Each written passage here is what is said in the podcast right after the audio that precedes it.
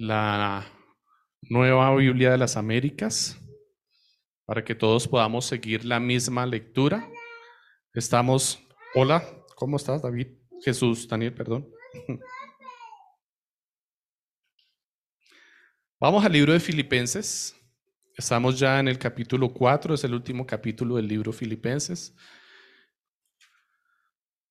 Y vamos a continuar con la eh, predicación expositiva de la palabra en el libro de Filipenses, en donde quedamos la ocasión anterior, quedamos en el capítulo, en el versículo 4. Es decir, hoy vamos a leer desde el versículo 4 hasta el versículo 7, ¿ok? Filipenses capítulo 4, versos del 4 al 7. Leo para todos ustedes, mis amados hermanos, eh, la nueva Biblia de las Américas. Dice así la santa palabra del Señor. Regocíjense en el Señor siempre. Otra vez lo diré, regocíjense. La bondad de ustedes sea conocida de todos los hombres. El Señor está cerca.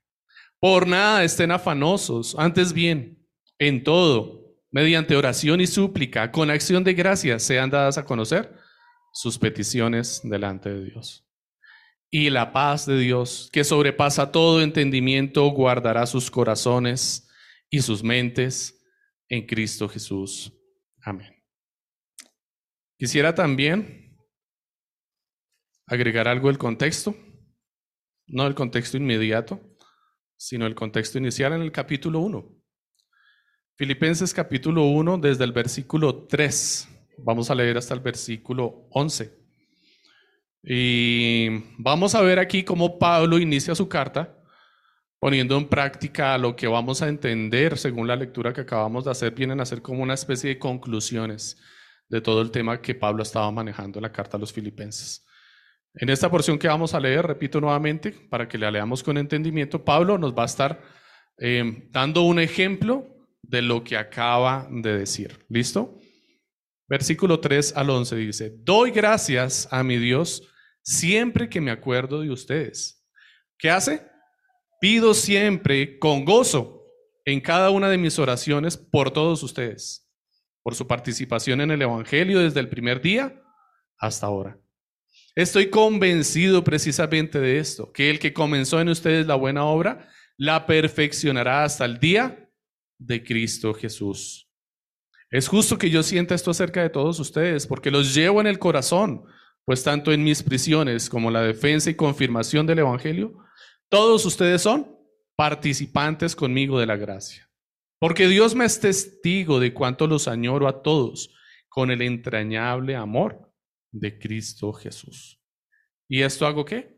Y esto pido en oración, que el amor de ustedes abunde aún más y más en conocimiento verdadero y en todo discernimiento a fin de que escojan lo mejor para que sean puros e irreprensibles para el día de Cristo, llenos del fruto de justicia, que es por medio de Jesucristo, para la gloria y alabanza de Dios. Pueden sentarse, mis hermanos.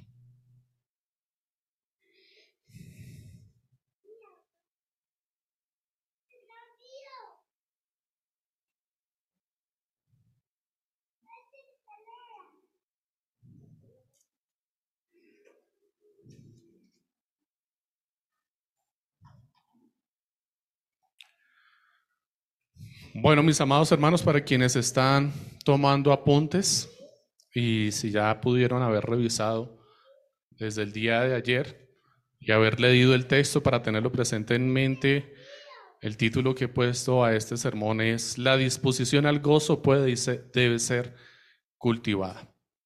Y pues espero con la gracia del Señor y la misericordia que Él me conceda poder exponer esta tesis delante de todos ustedes, mis hermanos, descansando y apoyándome en las sagradas escrituras. La disposición al gozo puede y debe ser cultivada.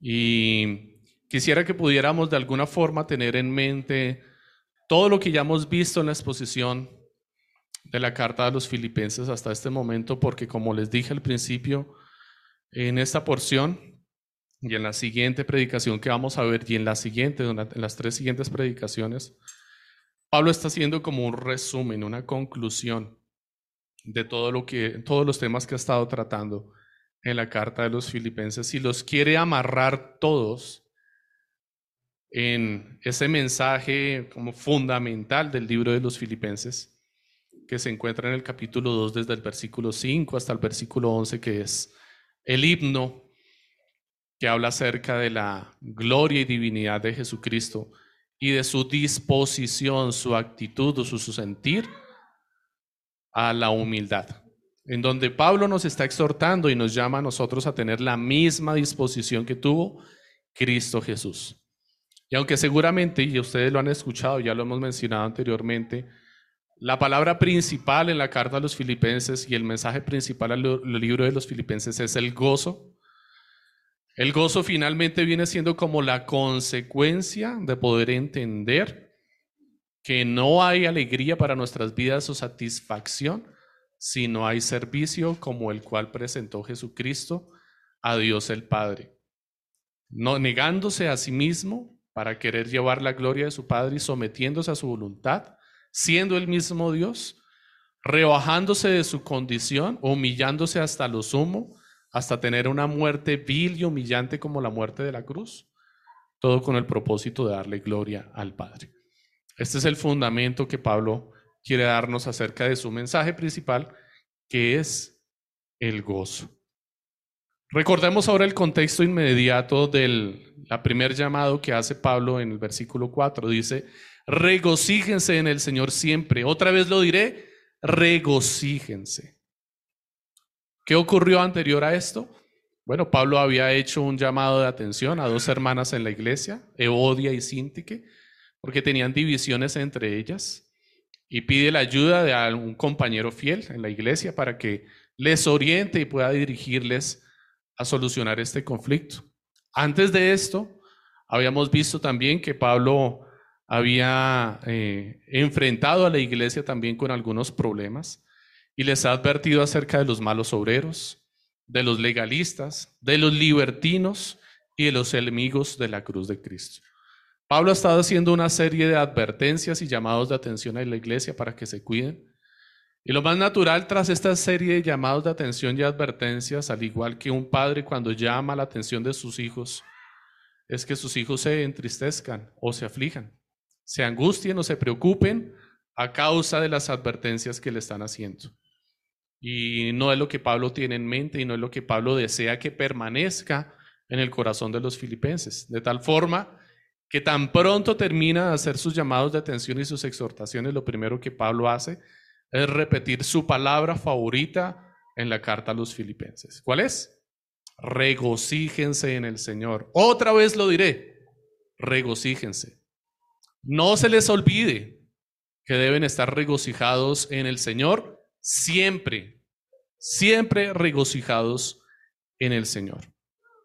Este es el énfasis que Pablo quiere recalcar aquí a la iglesia de los filipenses y desde luego es la voluntad del Señor para nuestras vidas hoy. Que tengamos presente cómo es nuestro deber, es nuestra responsabilidad volver nuestros ojos a Cristo y regocijarnos en Él. Encontramos eh, que la fuente del regocijo, como le mencioné anteriormente, es la obra de Cristo en la cruz. Y Pablo lo tiene tan claro que no solamente la palabra regocijo se recibe, se repite muchas veces en la carta a los filipenses, sino que también en la fuente o el sustento de este mensaje de Pablo se repite por lo menos cinco veces en toda la carta a los filipenses. ¿Y cuál es? La esperanza que tenemos en el pronto regreso del Señor Jesucristo. La promesa que tenemos de que el Señor Jesucristo volverá. Si ustedes tienen abierta allí su Biblia, en Filipenses vamos a encontrar, como ya lo leí, en el capítulo 1, el versículo 6, que Pablo dice, perfeccionará la obra que inició en nosotros, la perfeccionará, la terminará. ¿Hasta cuándo?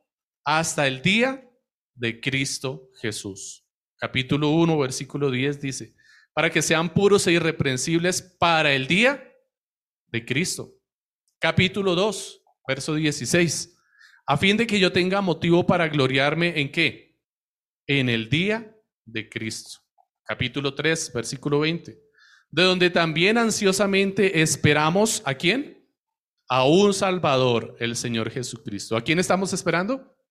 Al Señor Jesucristo, su pronto regreso. Y finalmente, la que leímos en el capítulo 4, versículo 4, el Señor está cerca. Esta, esta es como la esencia del mensaje de la carta a los filipenses. Es el gozo fundamentado en la promesa del pronto regreso de nuestro Señor Jesucristo.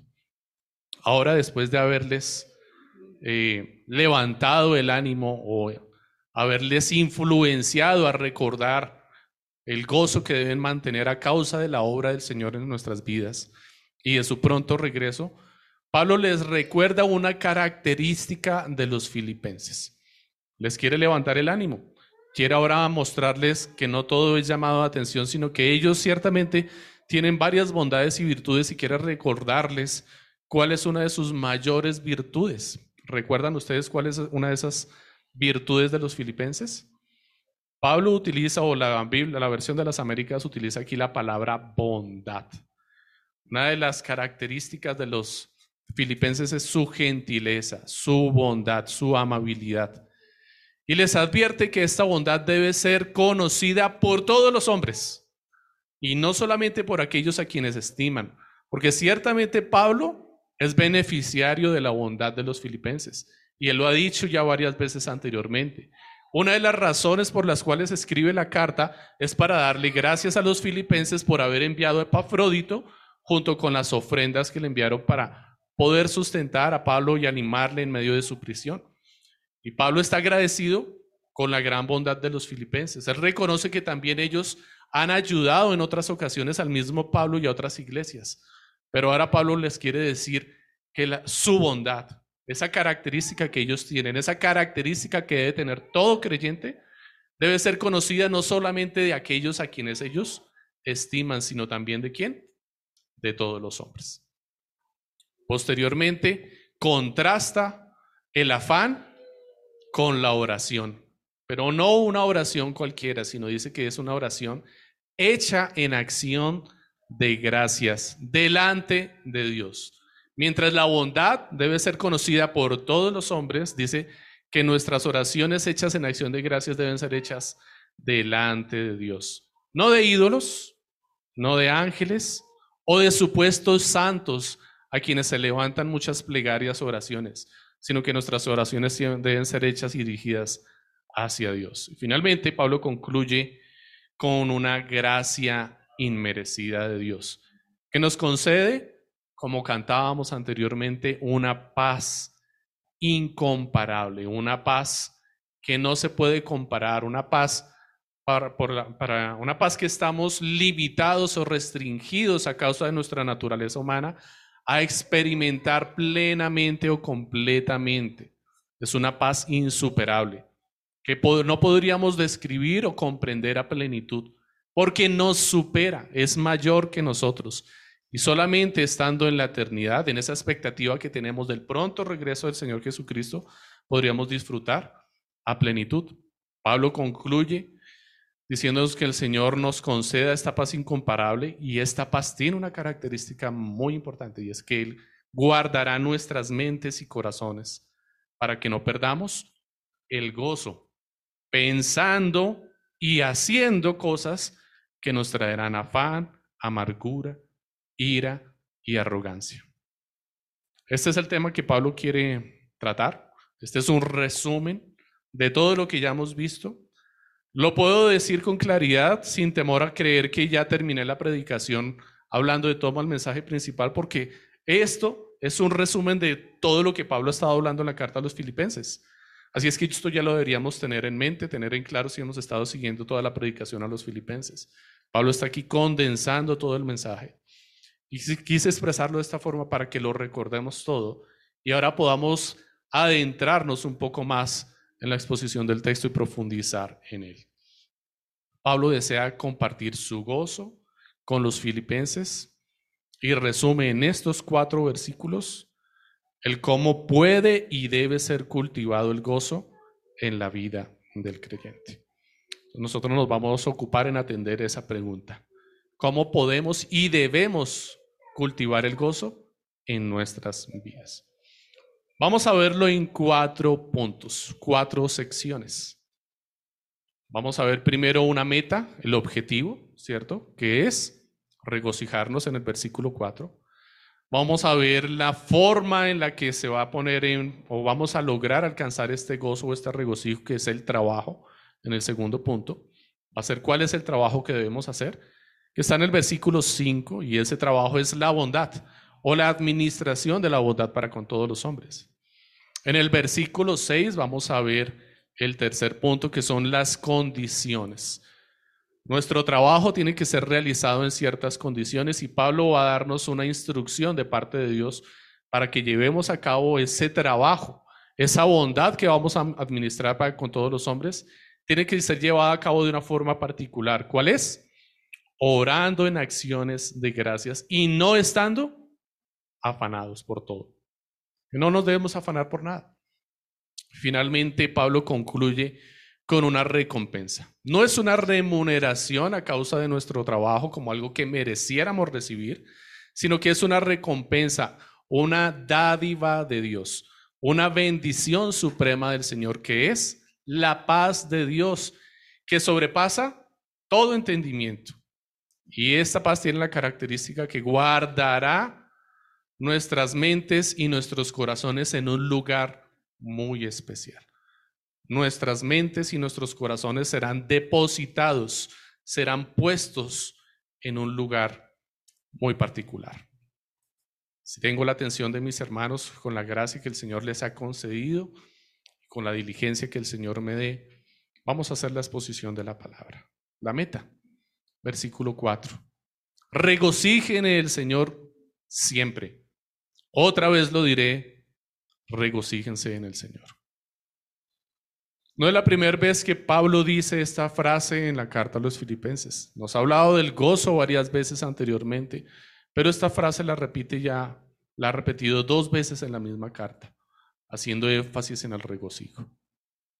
El gozo del Señor, o el gozo, perdón, que el Señor pone en nosotros descansa en confiar en la providencia de Dios.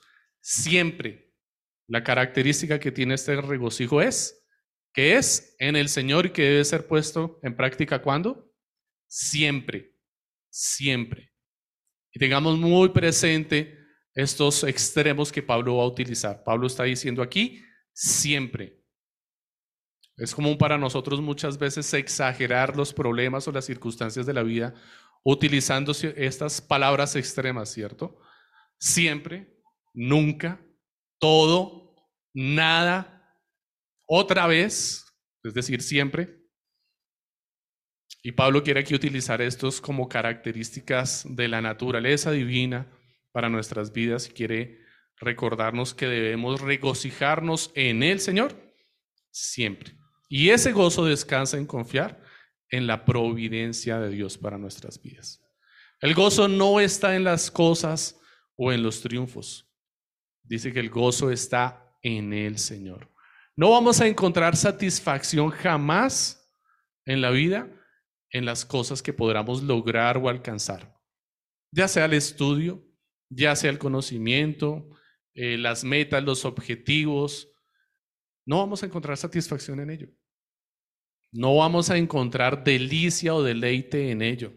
Al contrario, vamos a encontrar, como el pastor Andrés nos decía en las predicaciones anteriores, tiranía en medio del mundo mientras estemos sirviendo al faraón, mientras estemos sirviendo al mundo y a todo lo que proviene del mundo, solo vamos a encontrar tiranía. Nos va a demandar cada vez más, nos va a succionar y va a acaparar más de nuestras vidas, pero no encontraremos gozo y satisfacción en ello. Lo más curioso del caso es que cuando salgamos de la cobertura y de la tiranía de Faraón del mundo y estemos experimentando la verdadera libertad en Cristo, nuestra mente y nuestro cuerpo querrá volver, nuestros ojos a ese tirano y decir, cuando estábamos bajo el gobierno de la tiranía, teníamos carne y puerros en nuestra mesa y comíamos a gusto. Y es una triste comparación. que nuestros ojos quieran volver nuevamente a someterse a la tiranía del mundo, en vez de estar satisfechos y regocijados en el Señor, por haber sido puestos en el camino de salvación, que ciertamente sí es un desierto por el cual iba caminando el pueblo, pero era el camino de salvación en donde el Señor veló por todo lo que necesitaba su pueblo y no les faltó nada. Proveyó para todas sus necesidades. Nuestro gozo está en el Señor, siempre.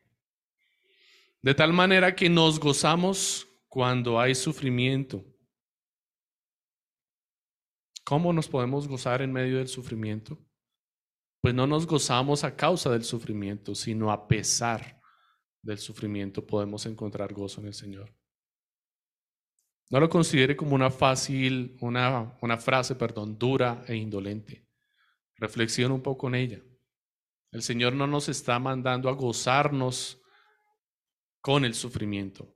Nos está mandando a gozarnos aún en medio del sufrimiento y de las aflicciones. En que podamos entender la providencia de Dios en nuestras vidas y cómo opera esa providencia y poder entender que Él finalmente tiene el control de todas las cosas y que esos propósitos del Señor son buenos, agradables y perfectos para nuestra vida. Consideremos que en el Señor ya tenemos el bien mayor, la bendición suprema. No podemos esperar recibir o alcanzar algo mayor. Ya lo tenemos en Él. En Cristo Jesús tenemos la mayor bendición. Si llegamos a esperar aflicción, nuestro clamar al Señor, ¿cuál podría ser? ¿Qué le podríamos pedir al Señor si ya no lo ha dado todo? Si esperamos sufrimiento y le pedimos al Señor, quítanos este sufrimiento, no nos dejes ser afligidos más. Le estaríamos diciendo al Señor, Señor, lo que ya me diste no es suficiente. Quiero devolvértelo y prefiero que me quites la aflicción. Le estaríamos diciendo, Cristo no es suficiente. Prefiero, te devuelvo a Cristo, pero quítame la aflicción. Ya estaríamos desconociendo que en la providencia del Señor, Cristo es la mayor bendición de todas. Y ya nos ha sido anticipada, ya nos ha sido dada, ya podemos acercarnos a Él confiadamente y disfrutar de Él. Ese regocijémonos en el Señor es que podamos entender que lo que ya nos ha sido anticipado es todo nuestro deleite. Es como si el niño estuviera con expectativa esperando los regalos de Navidad, ¿cierto? Y entre todos los regalos de Navidad, Él tiene en mente un regalo en especial, que guarda expectativa todos los años y dice, este año sí es, este año voy a recibirlo, este año yo sé, porque yo vi que mis padres están, yo sé que ellos lo compraron y me lo van a dar. Y abre el primer regalo con esa expectativa y esa ansia. Y entre todos los regalos va y busca el que cree que es porque percibe el tamaño y todo el asunto y dice, este es. Y lo abre y encuentra que ese es el regalo que él estaba esperando y está feliz y dichoso y se regocija en él. ¿Qué pasa con los demás regalos? ya no tienen sentido para él, ya su expectativa está satisfecha y está completa. Por favor, no voy a malinterpretar el ejemplo, no, no estoy hablando de menospreciar las obras de los demás sobre los regalos que se dan. Al punto que hoy es a que ya en él lo tiene todo, está satisfecho, ya no espera nada más. Pero lo curioso es que nosotros hiciéramos como al contrario. Quisiéramos tomar los demás regalos y esperáramos recibir algo más y cuando recibimos el regalo perfecto, no estamos satisfechos en él. Y queremos más, y queremos más, y queremos más, y no nos regocijamos con lo que tenemos, sabiendo que con lo que ya hemos recibido lo tenemos todo, todo lo que esperábamos. Deleitarnos en el día del Señor y sus medios de gracia, mis hermanos, nos anticipa de manera limitada este reposo del Señor que hablábamos la vez pasada. Y en ese está nuestro deleite. Nuestro deleite finalmente, que es confiar en la providencia del Señor, lo podemos encontrar hoy, aquí, en este momento. Lo veíamos la semana pasada en la exposición de la palabra. Nuestro deleite está en la anticipación que tenemos del reposo eterno. el día del Señor, del que Pablo está hablando. El Señor está cerca. Pablo se los dice al final como, acuérdense, ¿no? El Señor está cerca. Ya viene, está próximo a nosotros. Se acerca el regreso del Señor Jesucristo. Y es que en el regreso, en el retorno del Señor, en el retorno del Señor Jesucristo, experimentaremos a plenitud la dicha y el deleite y el gozo del Señor. Y hoy, aquí, en este santo día, el Señor nos anticipa ese gozo y ese deleite. Regocijarnos en el Señor es regocijarnos en este, el día del Señor, y en ese postrer día del Señor que aguardamos y esperamos regocijarnos, sabremos que hoy se nos está dando una anticipación de lo que está por venir. Que hoy podemos disfrutar en comunidad, unidos todos como hermanos, como el cuerpo de Cristo, vinculados por el amor, vinculados por Cristo. Podemos disfrutar de su santa palabra, de nuestros hermanos, de la edificación de la iglesia, de la exhortación y de la disciplina pero un día estaremos completamente libres de cualquier llamado de atención o disciplina, experimentando plena y completamente la gracia del Señor sobre nuestras vidas, porque ya no tendremos más relación con el pecado. Nuestro gozo no está solo en el día del Señor, porque lo que dice Pablo es siempre. Regocíjense en el Señor siempre. Así es que si consideráramos que el único día en el que podemos regocijarnos es hoy, el día del Señor, Pablo quiere aclarar, no, no solamente en el día del Señor debes regocijarte, sino que debes regocijarte siempre. Así es que nuestro gozo no está solamente en el día del Señor, sino en todo lo que hacemos para disfrutar de este día sin tropiezos en nuestra conciencia. Cada vez que nos es administrada la Santa Cena, en la Santa Cena, ¿qué se nos recuerda? Se nos recuerda que debemos participar de ella con dignidad. No es porque haya alguna dignidad inherente a nosotros por medio de la cual podamos participar en ella, sino que más bien a causa de la obra de Cristo santificadora en nuestras vidas es que podemos participar de esta Santa Cena. Pero la Santa Cena nos hace un recordatorio y nos dice que debemos apartarnos de nuestros pecados arrepentirnos de ellos, darle la espalda al camino, al pecado y caminar hacia Cristo. De tal forma que poder participar de la Santa Cena involucra que no solamente yo debo estar arrepentido el día que voy a participar de la Santa Cena, porque un verdadero arrepentimiento implica que yo ya no participo más de sus pecados, que ya no quiero volver nuevamente por ese camino. De tal forma que cuando hoy participo de la Santa Cena, para el próximo domingo, lo que estoy diciendo con mi participación de hoy es, hoy me he arrepentido mis pecados, no quiero transitar por ese camino. La próxima vez que participe de la Santa Cena ya no quiero estar más en esa senda. De tal forma que la próxima vez quisiera arrepentirme más bien de otro pecado en mi vida y no del mismo siempre. La participación de la Santa Cena es un llamado a que permanezcamos firmes en la gracia del Señor.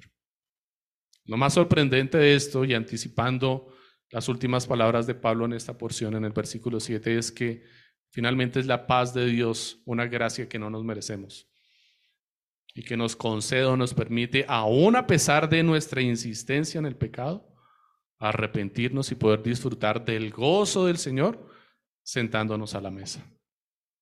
Y es que definitivamente cuando nos sentamos a la mesa del Señor, se nos está anticipando una gloria futura.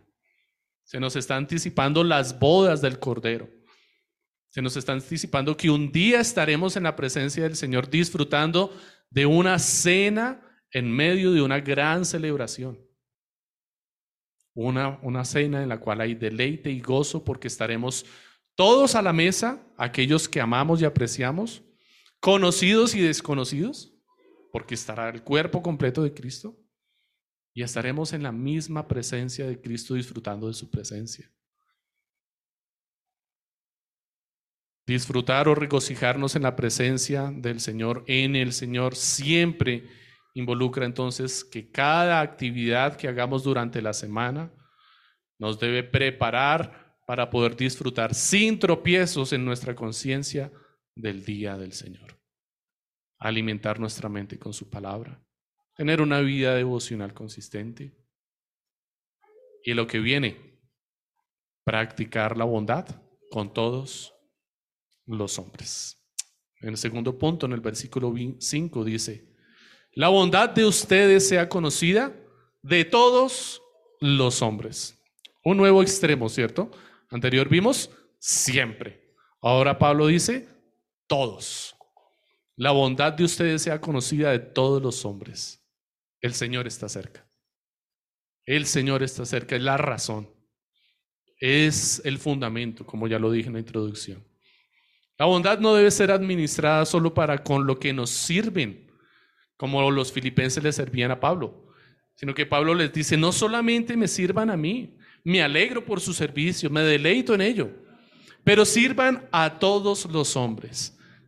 La bondad que ustedes tienen, que es una característica suya, y se espera de nosotros como creyentes que la bondad sea una característica del creyente, algo normal o natural al creyente, sea administrada para con todos los hombres. Todos los hombres es todos los hombres, los que conoces y los que no conoces los que están cerca, los que están lejos, los que te caen bien y los que quisieras tener de lejos, con todos los hombres. Este es un llamado también de Pablo a que entendamos que el gozo no se cultiva buscando la satisfacción personal, el deleite propio, los placeres individuales. El gozo está en ser bondadoso con los demás no trabajando para nuestros propios beneficios, sino para quién? Para todos los hombres, sirviendo a los demás. Una idea tan contraria a la naturaleza del mundo en estos tiempos, ¿verdad? En donde todas las redes sociales, el Internet, las páginas, las aplicaciones que se diseñan, los medios de entretenimiento que se diseñan, tienen todos como característica el individualismo. Todos buscan la satisfacción personal. El corazón del hombre hoy en día está tan impulsado al egoísmo que considera tener hijos como una irresponsabilidad. Prefieren tener mascotas o animales porque están incapacitados en su corazón y en su entendimiento para compartir. Solamente quieren tomar, solo quieren disfrutar. Y como el hombre con dificultad da, sino que todo lo quiere tomar, no se quiere relacionar con otro hombre. No se quiere relacionar con otra persona. Prefieren relacionarse con alguien sobre el cual tienen dominio, porque esta es la característica de la creación. Dios nos creó para qué? Para ejercer dominio sobre la creación.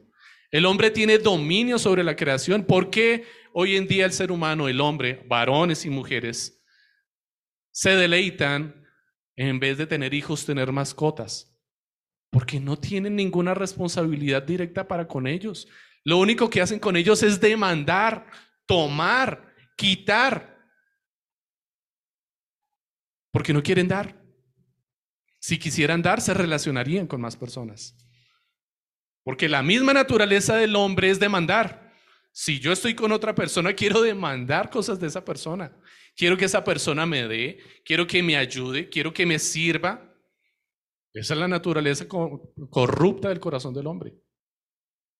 Y esa misma naturaleza corrupta, el Señor nos llama a combatirla con lo contrario, con lo opuesto, dando. Pablo nos vuelve aquí a poner en el ejemplo del capítulo 2, versículos 5 al 11. Cristo como el supremo ejemplo, Cristo como nuestra guía e instrucción de vida que se negó a sí mismo para darse a los hombres, para servirle a Dios.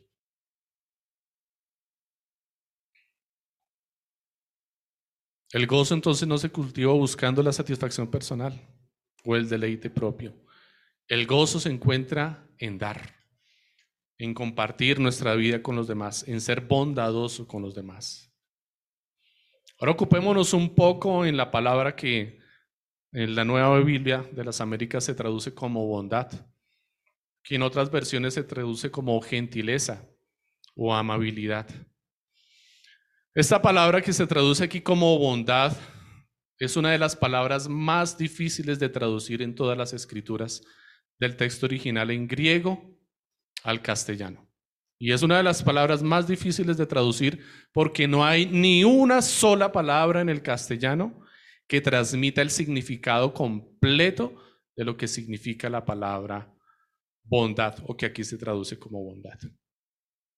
La palabra que para nosotros pudiera de alguna forma transmitir la idea del texto original, que es bondad o gentileza, en el texto original, en el griego, transmite la idea de indulgencia, condescendencia, cordialidad, amabilidad, gentileza, comprensión, cariñosa, consideración, caridad, mansedumbre, bondad o magnanimidad.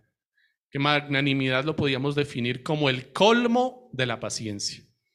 Desde luego la palabra magnanimidad tiene más características, pero entendámosla aquí como el colmo de la paciencia. Esta es la palabra original. Trae todos estos significados. Así es que cuando Pablo le está diciendo aquí a los filipenses lo que ellos entendieron en el texto original en griego, no fue sean bondadosos con todos los hombres, sino una serie de características, una serie de adjetivos para que ellos pusieran en práctica para con todos los hombres. Sean condescendientes con todos los hombres. Y cuando dice todos los hombres, son todos los hombres, y eso involucra a los niños. ¿Usted cómo ve a un niño o cómo trata a un niño?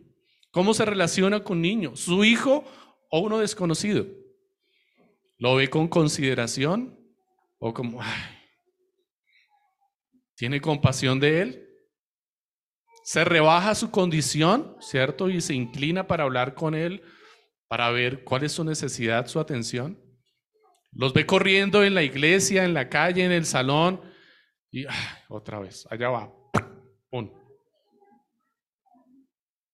O los trata con compasión y consideración con bondad y con misericordia. Cuando va por la calle, mi hermano, y esto no es para ustedes, mi hermano, esto es para mí también, obviamente. Y si lo digo acá es porque es lo que yo he pensado en mi corazón. Y lo quiero, desde luego, exponer con claridad. Cuando usted va por la calle, se ha tomado la laboriosidad, la diligencia de tener diseñada una respuesta en su mente a la circunstancia que todos tenemos que enfrentar cuando estamos en la calle y que evadimos rápidamente? ¿Sí sabe de cuál estoy hablando? A que en algún momento, y más pronto que tarde, se va a encontrar con alguien que no quiere encontrarse. Alguien le va a extender la mano. Va a pasar por el lado de alguien que tal vez no le agrade por su olor o por su forma de vestir o por la forma en la que intenta cubrir su cuerpo. ¿Usted se ha ocupado en algún momento en saber cómo va a responder a esta situación o simplemente considera que es una situación tan normal y tan cotidiana que lo normal es pasar rápido, tomar aire y seguir derecho, cambiarse de acera, decirle no, no, no, no, no, no, no. O tener respuestas que tal vez involucraron un poco de meditación en el asunto, pero que no tienen consideración de la circunstancia, y decir, no hay para vicio. Para vicio yo no le doy. Respuestas que, aunque involucran algo de meditación en el asunto, no responden al llamado de atención de Pablo. No muestran indulgencia, no muestran condescendencia, no muestran bondad, no muestran amabilidad. Aunque sea el saludo, ¿cierto? Aunque sea el saludo.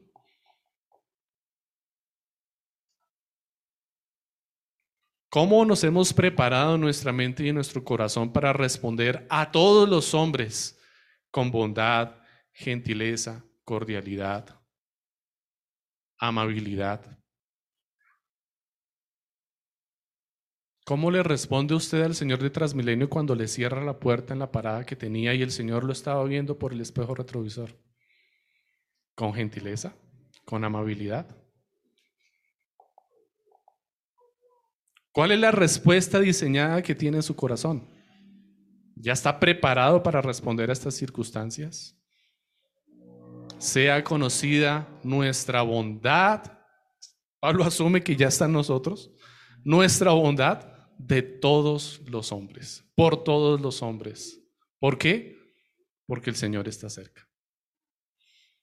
El cristiano, dice Hendrickson, el cristiano es el hombre que cree que es preferible sufrir, présteme atención mi hermano, cree que el creyente es el hombre que prefiere sufrir la injusticia que cometer la injusticia. Esa debería ser una de las características del creyente, según lo que Pablo está diciendo. Nosotros deberíamos preferir sufrir la injusticia de los demás hacia nosotros que cometer una injusticia. Lejos esté de nosotros cometer injusticia. Prefiero sufrirla que cometerla. Ese debería ser un pensamiento que nos llevará a gobernar nuestros pensamientos y decisiones frente a las circunstancias difíciles que nos encontramos en la vida y a las cuales no nos hemos preparado por negligencia nuestra. Deberíamos ocuparnos en nuestro tiempo devocional en reflexionar cómo responder a estas situaciones de la vida. La razón de nuestra bondad, dice Pablo, es que el Señor está cerca. Nuestro regocijo y reposo completo está condicionado a que todo aquel que ha de ser salvo conozca al Señor Jesús. Cuando esto ocurra, Él volverá. Mientras nosotros demos a conocer la bondad del Señor a los hombres, mientras nosotros prediquemos con nuestras vidas como ejemplo y con nuestras palabras la bondad de Cristo, ¿Qué estamos haciendo? Acercando el día del Señor. Porque ¿cuándo vendrá el Señor? Cuando haya sido dado a conocer su nombre a todos los hombres que Él escogió, que el Padre escogió del mundo para dárselos a Él. Cuando todos aquellos que hayan de ser salvos le hayan conocido y estén en su mano, ese día el Señor volverá. Anhelamos nosotros el regreso del Señor, trabajemos por el regreso del Señor. Demos a conocer la bondad de Cristo a los hombres. Testifiquemos la bondad de Cristo a los hombres. ¿Cuál es nuestro trabajo? Nuestro trabajo es darle a conocer, predicando su bondad con nuestro ejemplo y nuestra palabra. Nuestras palabras me refiero a predicar la palabra del Señor. Con nuestras vidas y con nuestra voz. Y ahora Pablo pone unas condiciones a la forma en la que debemos trabajar laboriosamente en, esta, en este deber. ¿Cuáles son esas condiciones? Están en el versículo 6. Por nada estén afanosos. Otro extremo aquí. ¿Por qué debemos afanarnos? Por algunas cosas. Por nada. Por nada estén afanosos. Antes bien, un contraste, en todo, nuevamente otro extremo, mediante oración y súplica, con acción de gracias, sean dadas a conocer sus peticiones delante de Dios. La condición para llevar a cabo este trabajo es no afanarnos, no angustiarnos por nada. Tienes que trabajar diligentemente y esforzadamente, sí, pero no te afanes, no te angusties. Tienes que ser responsable y llegar a tiempo a tu trabajo para dar el testimonio de Cristo, pero no te afanes. No te angusties. Estás tranquilo. Confía en la providencia del Señor, el Señor dirige todas las cosas. ¿Ocurrió alguna circunstancia que te impide cumplir diligentemente con tu deber de testificar a Cristo al mundo por medio de tu vida? ¿Cuál es tu respuesta? No te afanes. Tranquilo. No te angusties. ¿Qué debes hacer en ese momento? Pablo no te va a dejar desconcertado. El Señor no te deja sin saber qué hacer en ese momento. Cuando llegue una circunstancia a tu vida que generalmente, de forma natural, por nuestra condición corrompida en el corazón, nosotros vamos a responder con angustia y afán. Pablo dice, responde en ese momento ¿cómo? En oración, en súplica, delante de Dios, con una característica muy especial, en acción de gracias. Gracias, Señor, por el Señor de Transmilenio que me cerró la puerta y voy a llegar tarde al trabajo. Gracias. Tu providencia gobierna todas las cosas, Señor. Yo me esforcé en ser diligente. Sinceramente creo que fui diligente. Me levanté más temprano de lo normal, iba con tiempo suficiente, iba a llegar temprano a mi trabajo, estaba anticipado a problemas y a dificultades, pero aún así, este tropiezo va a hacer que no llegue ni siquiera a tiempo, sino que llegue un poco más tarde. Pero gracias, Señor. No es simplemente decir, no, llegué tarde porque me cerraron la puerta de Transmilenio y me pasé 10 estaciones. Sino que tú estabas anticipado que eso podía ocurrir y llevabas tiempo suficiente y aún así llegaste tarde.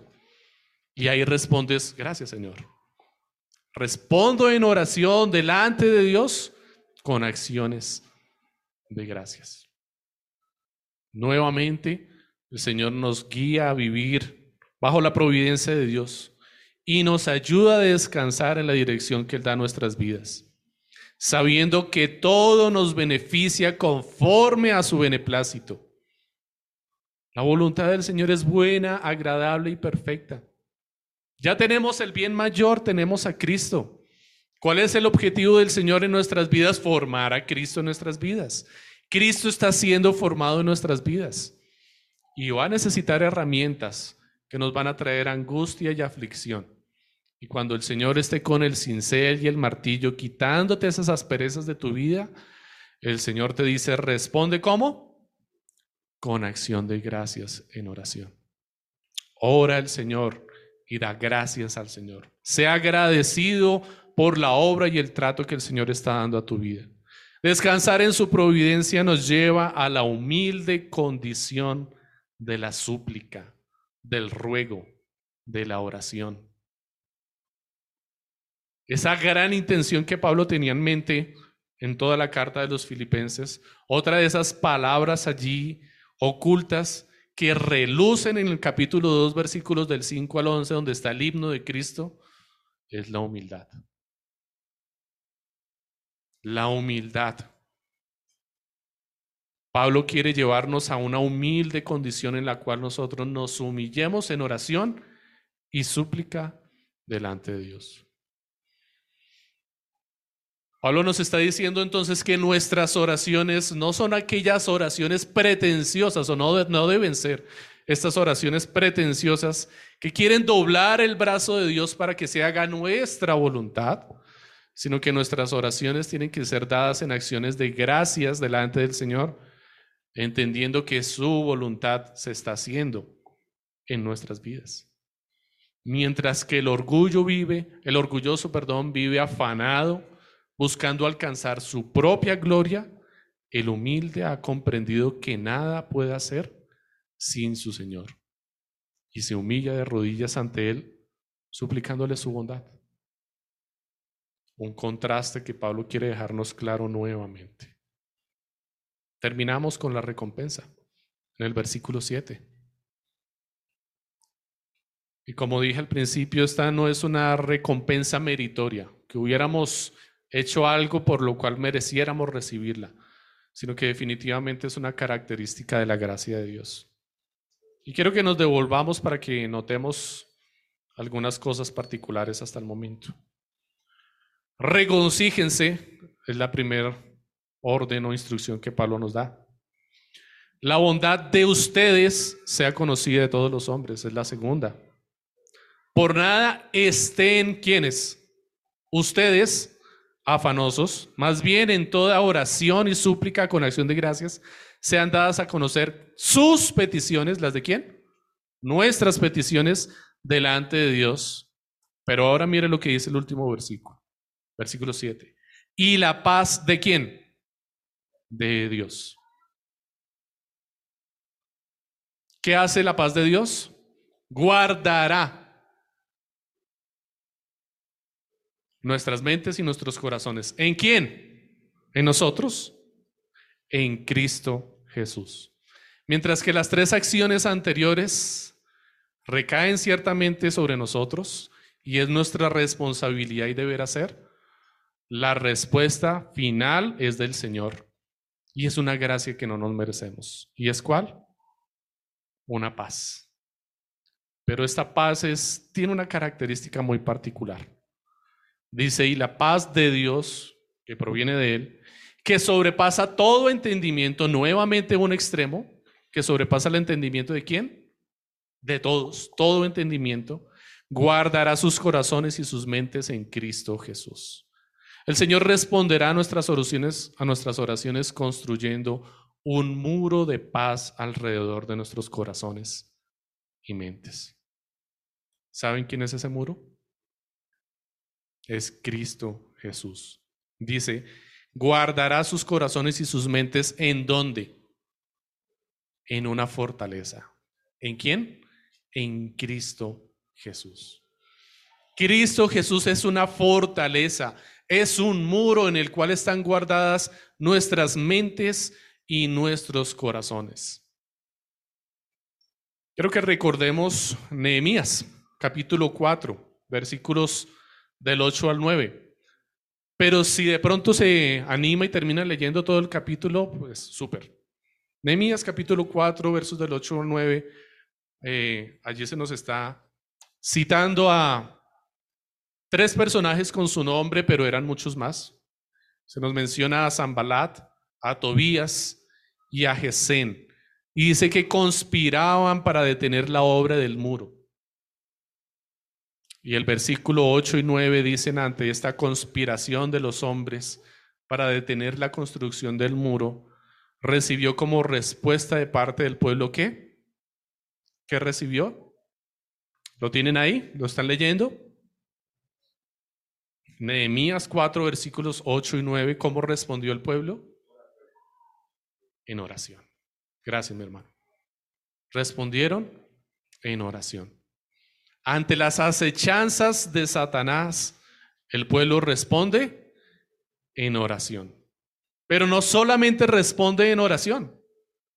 Más adelante, si nosotros seguimos leyendo la historia, encontramos que el pueblo se dio cuenta que estos hombres habían construido una especie de ejército para ir a atacarlos para que la obra del pueblo se detuviera.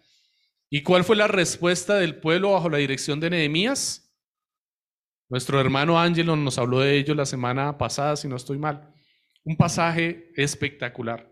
Un pasaje que nos remite, de hecho, al Génesis, al huerto del Edén, a la labor que el Señor le dio a Adán en el huerto del Edén. ¿Qué hizo el pueblo? Dice que con una mano trabajaban en la obra, en la construcción del muro, y con la otra tenían la espada lista para protegerse. Con una mano trabajaban administrando la bondad de Dios para con todos los hombres y con la otra mano guardaban los corazones, sus corazones y los corazones del pueblo en oración. Trabajaban diligentemente en la oración, se ocupaban en la oración, construían los muros de la ciudad en oración.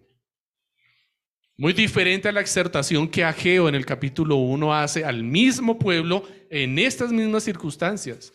Porque la profecía que está dando Ageo en el capítulo 1 y 2, particularmente lo que menciona en el capítulo 1, es con respecto a Nehemías y la obra que se estaba haciendo en ese momento, bajo el gobierno de Zorobabel. Y que estaban haciendo allí, perdón, en Esdras, anterior, anterior a ellos, a Nehemías, cuando se estaba haciendo la reconstrucción del templo. Y Ageo nos da un mensaje triste y confrontante allí en donde dice que mientras el templo del Señor estaba abandonado y desierto, el pueblo en que se estaba ocupando en artesonar sus propias casas. Un pueblo que se encontraba individualista buscando reconstruir y lograr sus propios éxitos.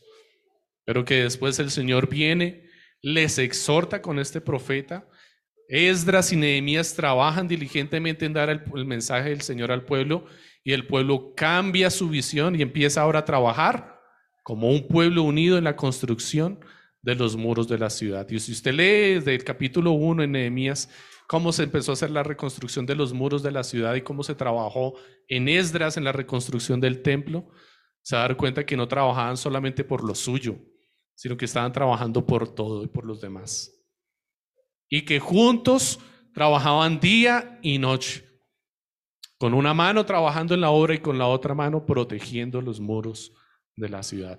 ¿Cuáles son nuestros muros que el Señor está construyendo en nuestras vidas, está formando a Cristo en nuestras vidas, porque en Cristo está guardada nuestra mente y nuestro corazón, es lo que Pablo dice en el versículo 7. ¿Qué ocurre cuando el pueblo tiene una muralla que le protege? ¿Qué experimenta cuando está detrás de los muros, cuando está dentro de la ciudad? Experimenta una paz que sobrepasa todo entendimiento. Esta es la paz del Señor.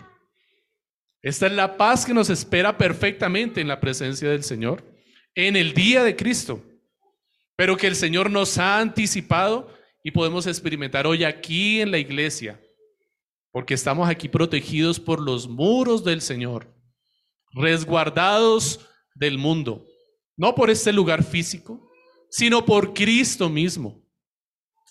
Porque estamos en Cristo, somos el cuerpo de Cristo, estamos guardados en Él.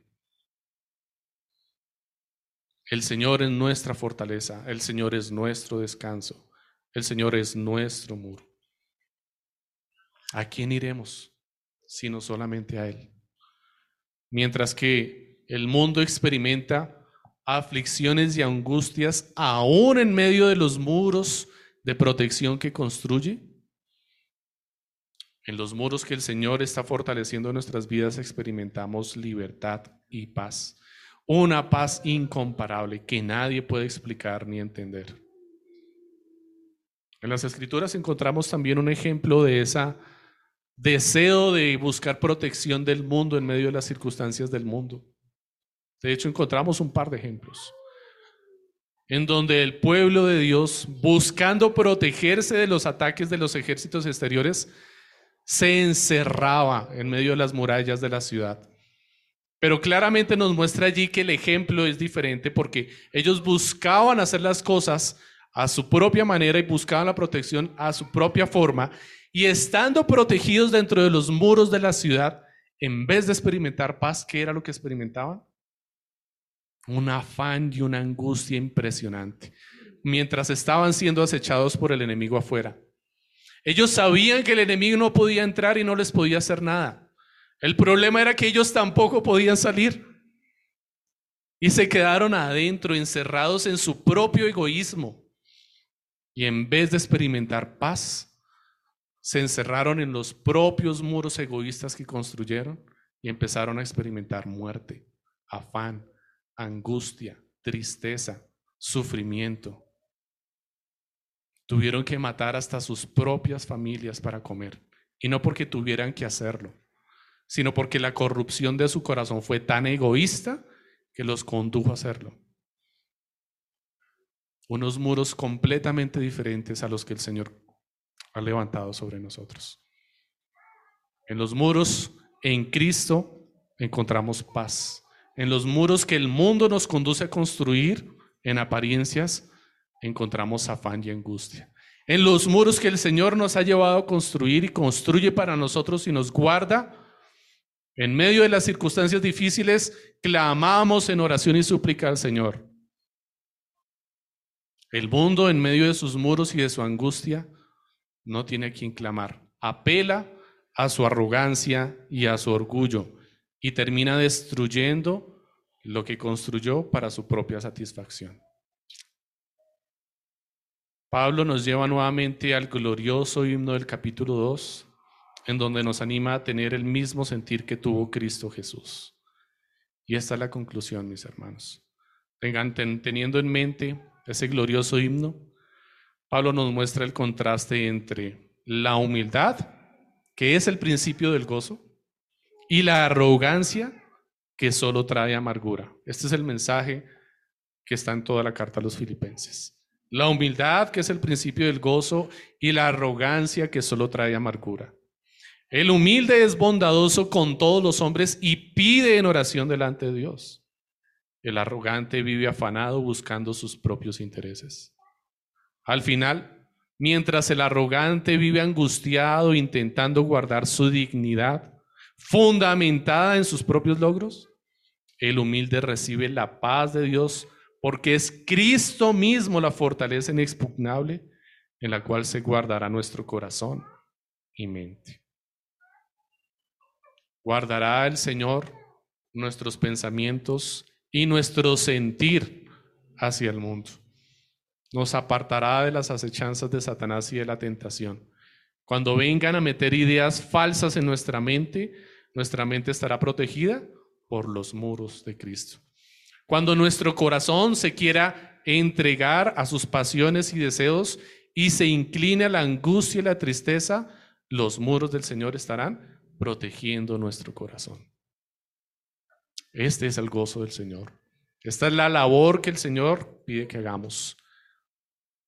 Que trabajemos mostrando a Cristo al mundo con la bondad que es natural a nuestras vidas que trabajemos en nuestros corazones y en nuestras vidas en oración, dejando todos nuestros afanes y angustias delante de Cristo, en humildad delante del Señor. Demos gracias al Señor, mis hermanos, por su palabra y cantemos al Señor nuevamente este himno, esta canción, que nos lleva y nos conduce a entender definitivamente que en el Señor, como lo dijo el autor de esta canción, estamos bien. A pesar de las circunstancias, a pesar de haberlo perdido todo, en el Señor lo tenemos todo. En Él estamos bien. Él es nuestro todo. Amado Señor, te damos gracias por tu palabra. Te agradecemos, Señor, porque tu mensaje, Señor, aunque nos exhorta, nos anima y nos alienta, también nos reconforta. Y podemos encontrar en ti gozo, satisfacción y paz. Ayúdanos, Señor, a derribar esos muros que hemos construido en nuestras vidas de egoísmo, esas limitaciones y a poder poner nuestra confianza en ti. Y empezar a trabajar diligente y esforzadamente en la construcción del carácter de Cristo en nuestras vidas. Esa es la mejor muralla. Esos son los muros que tú nos has dado para, para protegernos. Allí, Señor, es donde tú nos das la paz. Dentro de la gran ciudad, dentro de la nueva Jerusalén, dentro de los muros de esta perfecta ciudad que nos espera en gloria, pero que nos has anticipado, Señor, aquí sobre la tierra en medio de la iglesia. Gracias, amado Señor, por operar con tu gracia abundante en nuestras vidas, con tanta compasión y misericordia para nosotros que no la merecíamos, Señor. Amén.